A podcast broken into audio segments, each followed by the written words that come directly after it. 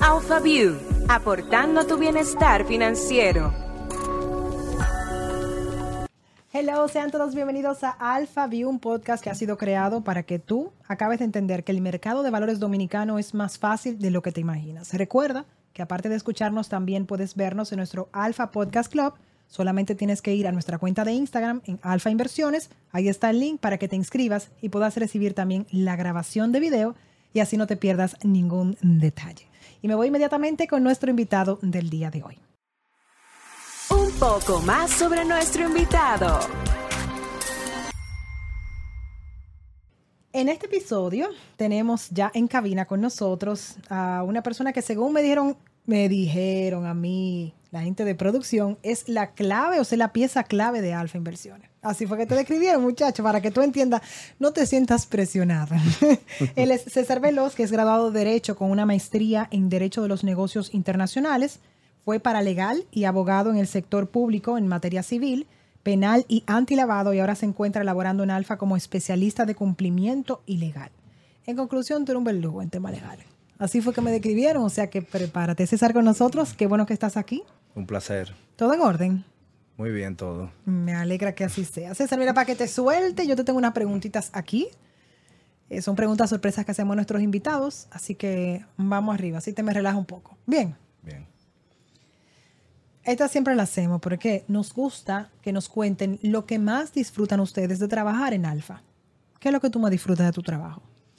Yo puedo decir que de las cosas que más disfruto de trabajar en Alfa es la relación que tengo con mi equipo, con mis compañeros, con mis superiores, eh, el tema de poder acercarme a hacer cualquier tipo de pregunta, cualquier duda, que no existe como ese tipo de trabas que muchas personas sienten que tienen de eh, tengo que pedir permiso quizás. Eh, no, o esa pregunta no la puedo hacer porque van a pensar que no tengo la capacidad. Exacto. Que el, el, tema de la comunicación es muy fluido y sencillo de llevar a cabo tanto por compañeros y superiores. O sea, súper bien. Eso es importante, que te sientas cómodo, en confianza. Exacto y que te sientas valorado, porque eso es parte de tú saber que no importa la pregunta que tú hagas, la duda que tú tengas o lo que, lo que pase a tu alrededor, ellos entienden que tú eres una persona capaz y que eso no te quita esa validez. Entonces, me gustaría conocer alguna habilidad que tú tengas, que tú creas que todos debemos desarrollar. Una habilidad. Mm, está tan difícil esa pregunta. Un poco ¿eh? difícil. Un poco difícil. y deja que yo te haga la otra. Bueno, yo puedo decir que una habilidad que he desarrollado, o sea, que la tengo y la he desarrollado con el paso del tiempo es el tema de desarrollar confianza, o sea, demostrar confianza hacia la gente. O sea, que la gente sabe que puede confiar en mí, que... Que tú eres confiable. Exacto, que soy una persona Mira, pero eso es muy importante. Sí. ¿Y cómo tú has desarrollado eso? Yo quisiera saber, pero yo quiero ser confiable. Digo, para, tú, para lo que tú haces es súper importante. O sea, que entiendan que, tú eres alguien que les, va, que les va a defender, que va a defender sus derechos. Que es la que las personas se puedan sentir seguras con el tipo, algún tipo de decisión o algún tipo de comentario que yo haga. Pero muy bien, César, me gusta, me gusta. Y vamos entonces a, al César 180 grados, no solo el profesional, la persona. ¿Cómo tú describirías un día perfecto para ti? Bueno, un día perfecto para mí sería levantarme temprano, seis y media, siete de la mañana, beberme mi café. Ah, pero madrugador. Sí. Em, em, eh, iniciar el día, salir de camino alfa, poner la música a todo volumen. Eso es algo que yo siempre hago, que es terapéutico. ¡Ay, somos del mismo equipo, César! Eh, si me ves boceando en el carro, ignórame, por favor. no, y cosa que los vidrios de mi carro no son muy tintados, entonces. Yo, yo me ha pasado, no sé si te ha ocurrido también, que a veces miro al lado y veo a alguien mirando, me muerto de risa. Y yo, bueno, amigo, siga su camino, que yo seguiré el mío. Claro. Muy bien. Y, y, un lugar que, te guste, aparte de tu trabajo, que tú entiendas como que, wow, eso es un día perfecto para mí. Un lugar, estar aquí hace que mi día sea perfecto.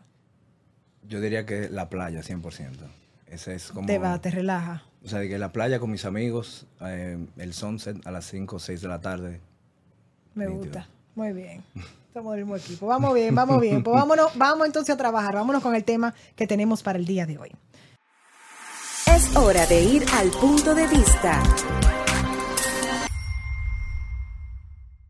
Mira, tú sabes que hay un hay una realidad, hay muchos red flags, como dicen ustedes los jóvenes, al momento de convertirse en inversionista. Y nosotros queremos hacerlo de una forma eh, coloquial contigo, de esas banderitas rojas que existen, para ayudar a las personas en, en los diferentes aspectos de su vida a tomar las mejores decisiones. Entonces, yo te tengo una cuanta pregunta. Vamos inmediatamente a entrar con ese tema que tenemos el día de hoy. No seas un red flag en el mercado de valores. Muy buen tema. ¿Está listo? Sí. No fuimos. Tú mencionabas que eres parte del equipo donde está Esther. Nosotros Sí. la hemos tenido aquí en el espacio. Ha sido chulísimo conversar con ellas. Entonces, aunque nos ha mencionado ella diferentes aspectos importantes, queremos repasar contigo, porque entendemos que en repetir es que está el que se ha grabado en nuestra mente. ¿Por qué es necesario para un puesto de bolsa contar con un departamento de cumplimiento? Bueno, esa es una pregunta que muchas personas se hacen, que cuando escuchan la palabra cumplimiento o compliance no entienden bien la razón de ser, del- de por qué existe ese departamento, porque hay un ese tipo de órgano en tanto en puestos de bolsas como en bancos. Y lo que ocurre es que tan- nosotros como eh, otros puestos de bolsas son puestos de bolsa somos entidades reguladas por o sea nosotros tenemos un regulador y nuestra legis- nuestra legislación eh, exige un área de cumplimiento porque el área de cumplimiento se encarga de, vamos a decir como de establecer un programa de cumplimiento Claro. de que tanto eh, el público en general Es que hay mucho detalle detrás. Exacto. Que uno como inversionista no ve. y son palabras a veces muy técnicas que las personas como que no entienden el, el- el ser de esas palabras. Y uno trata de explicarlo lo más sencillo posible. Pero prácticamente es proveer seguridad al inversionista como al puesto de bolsa y al mercado en general. Sí, porque al final la relación con ustedes es muchas veces más con los mismos corredores y el proceso que hay hacia atrás que con el mismo cliente, que me imagino que también si un cliente tiene duda, pues se acercará a ustedes, pero más es todo ese proceso que se da detrás. Exacto. Ok. Bueno, Ujú. ahí eh, difiere un poco porque ya nosotros, el área Ya de ustedes están, mi amor, que yo voy allá y me siento César, háblame. Exacto. Pero, qué chulo, qué chulo, porque la verdad es que mientras más tú te involucras en el mercado de valores, eh, surgen dudas y tú además quieres sentirte más empapado para poder tomar decisiones más arriesgadas. Claro. Entonces, si no tienes información, no te atreves a lanzarte. Totalmente. Entonces, sí, y es muy regulado, Bastante. es súper regulado. Exacto, o sea, el- lo- uno de los temas más importantes que el área de cumplimiento provee como al- a los colaboradores, al público en general, a un cliente, es el tema de saber que existe una, infrus- una infraestructura que protege al inversionista, protege al mercado, protege al puesto de bolsa. O sea, esa es como la pieza clave. Ustedes son el. Superman ahí protegiendo. O el policía también. como O el policía, me gusta, me gusta. Entonces, ya conociendo la razón por la cual existe ese departamento de cumplimientos, siendo una industria bastante regulada, entonces, ¿nos pudieras dar algún ejemplo de ese red flag? Como que tú digas como que no, Lorena. O sea, esto los oyentes tienen que evitarlo en su 100%. Bueno, un ejemplo que puede, es- puede ser cotidiano, un poco sencillo de entender, es el tema de evitar muchas transacciones entre tus, en, en tu movimiento de cuenta. Digamos que tú tienes tu movimiento de cuenta de nómina, donde tú recibes el 15 y el 30, lo que te deposita la empresa en la que laboras. Eh, pero ahí mismo tú tienes eh, entrada, entrada, entradas, entradas y entradas de quizá otros ingresos o como en, en palabra llana dice otras eh, picotas, que Ujú, tú sí. ha- hace otras cositas que tú recibes ingresos y ya por ejemplo eso causa cierta intriga, cierta pregunta como que, ah, que, eh, ¿y esto de dónde viene? ¿Y esto de dónde viene? ¿Y esto de dónde viene? Y ahí entonces empiezan a surgir las dudas y al final del día no es desconfianza, sino es el tema de protegerte a ti como inversionista y protegernos a nosotros. Mira qué interesante eso, no, no, lo, no lo hubiese pensado. Y en el caso de, mm, de la claridad también en nuestras finanzas, ¿cómo tú definirías eso como, como también un red flag?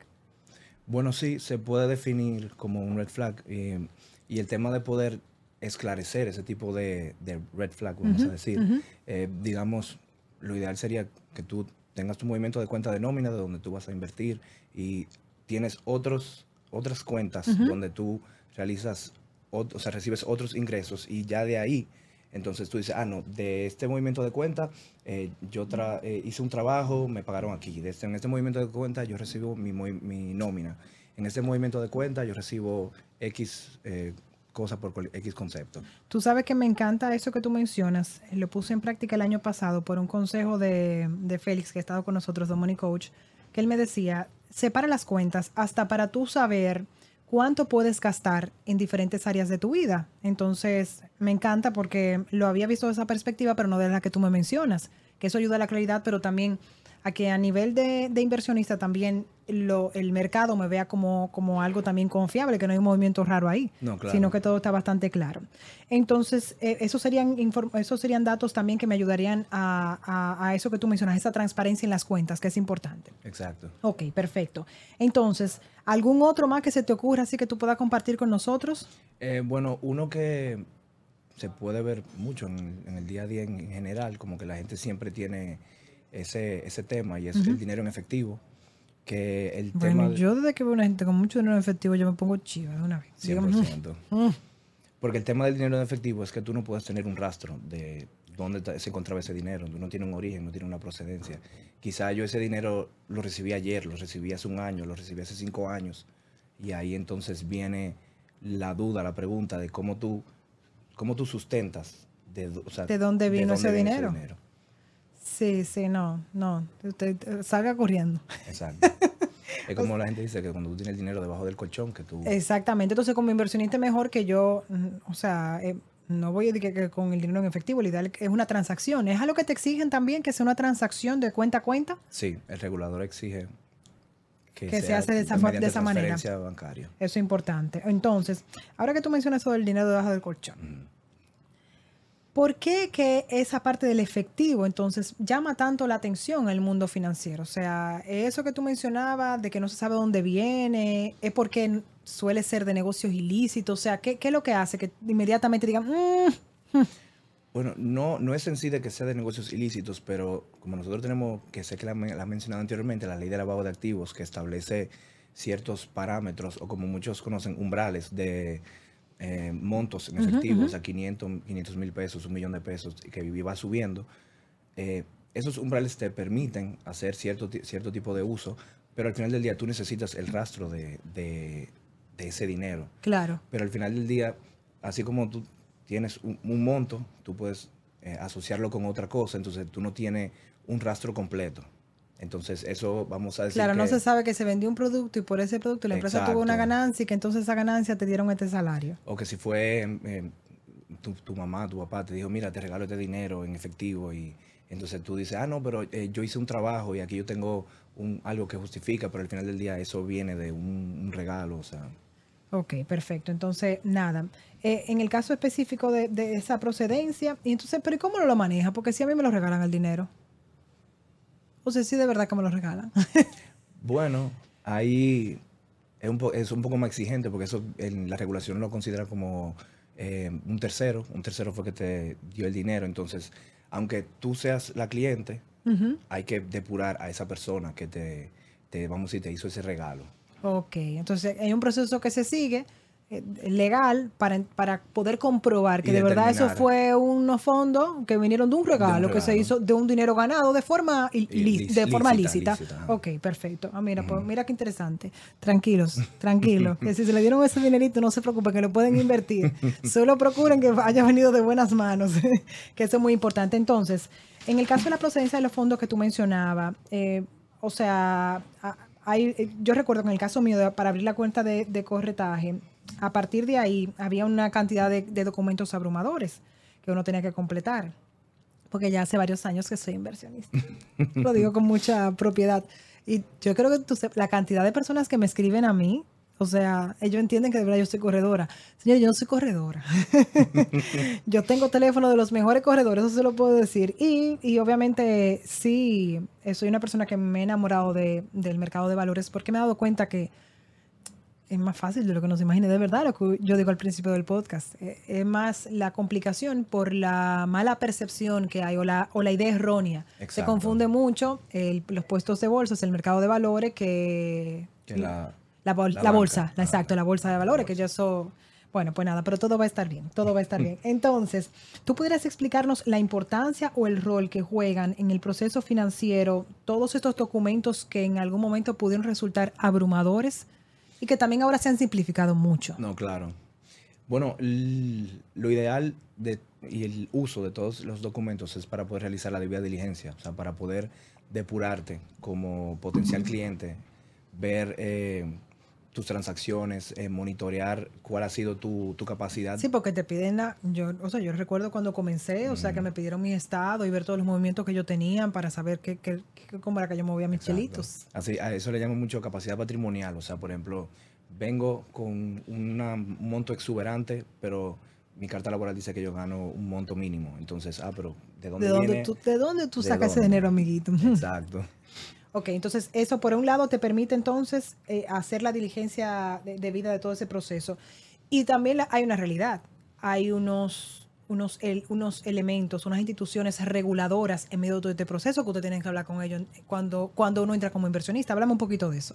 Bueno, el tema de responder a los reguladores es poder dar cabal cumplimiento a las, las la legislación que tenemos vigente, o sea, el reglamento de intermediarios, que viene siendo la Biblia de nosotros, eh, el reglamento de prevención de lavado de activos, que tiene una serie de lineamientos.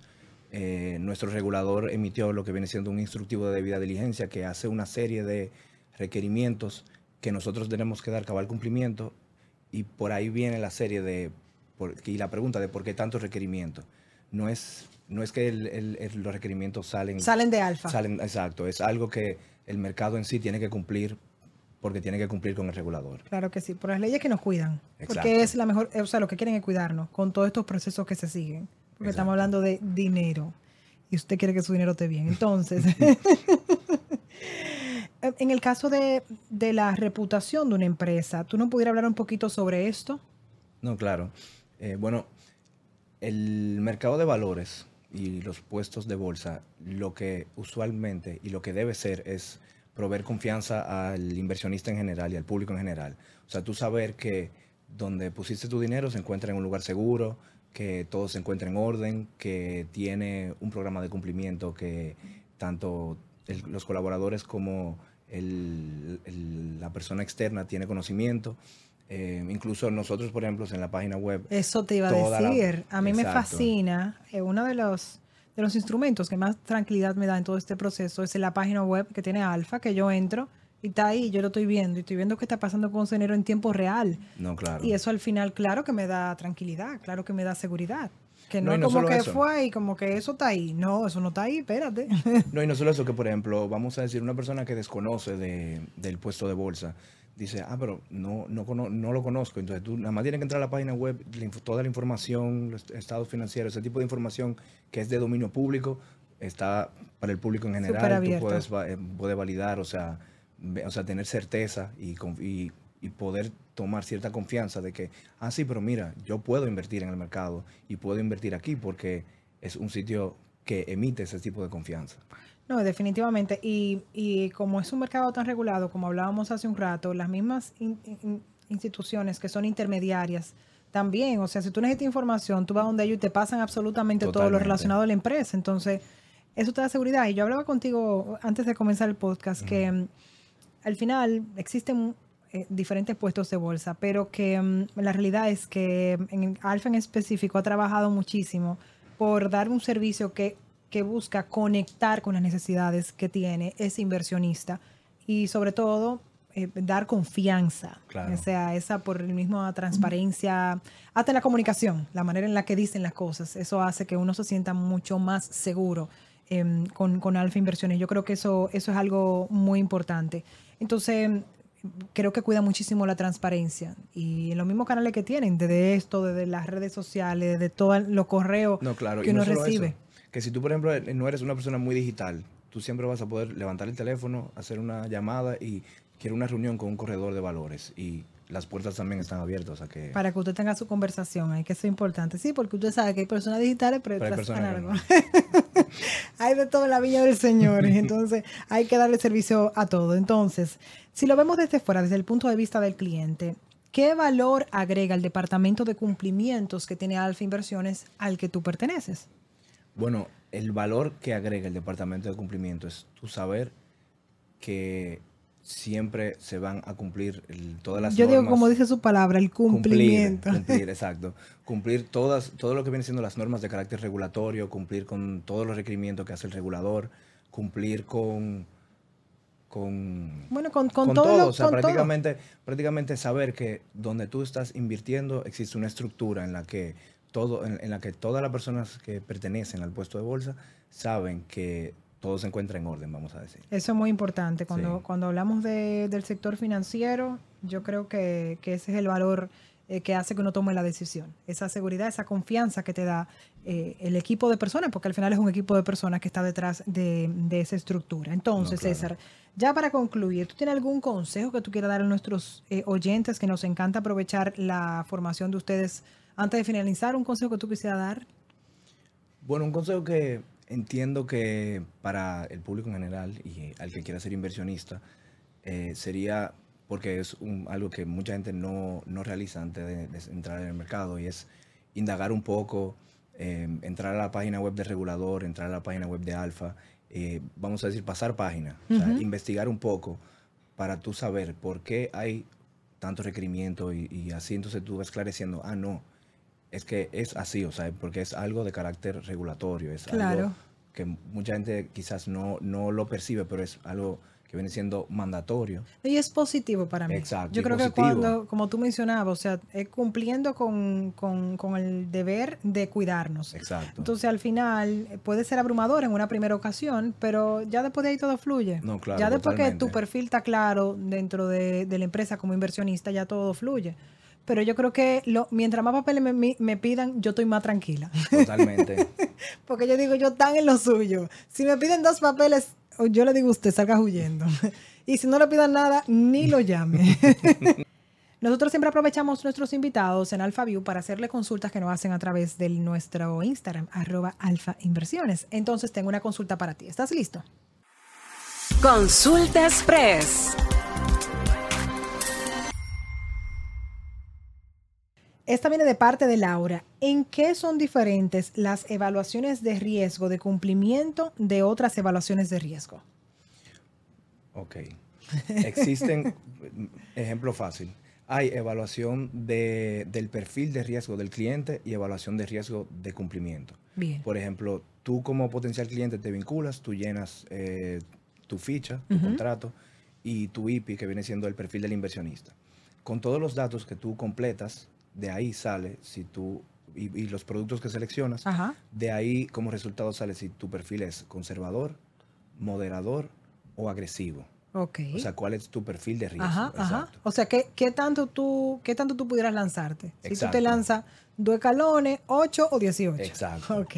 Ya lo que viene siendo la evaluación de riesgo de cumplimiento es más eh, asociado a tu ocupación, tu actividad económica, em, tu país de origen. O sea, de- o sea, eh, soy eh, vivo en República Dominicana, pero nací en un país, vamos a decir, que lo considera alto riesgo em, el órgano competente de carácter internacional, que ya ahí viene siendo, por ejemplo, ah, no, pero yo aquí di moderado, pero aquí yo di alto.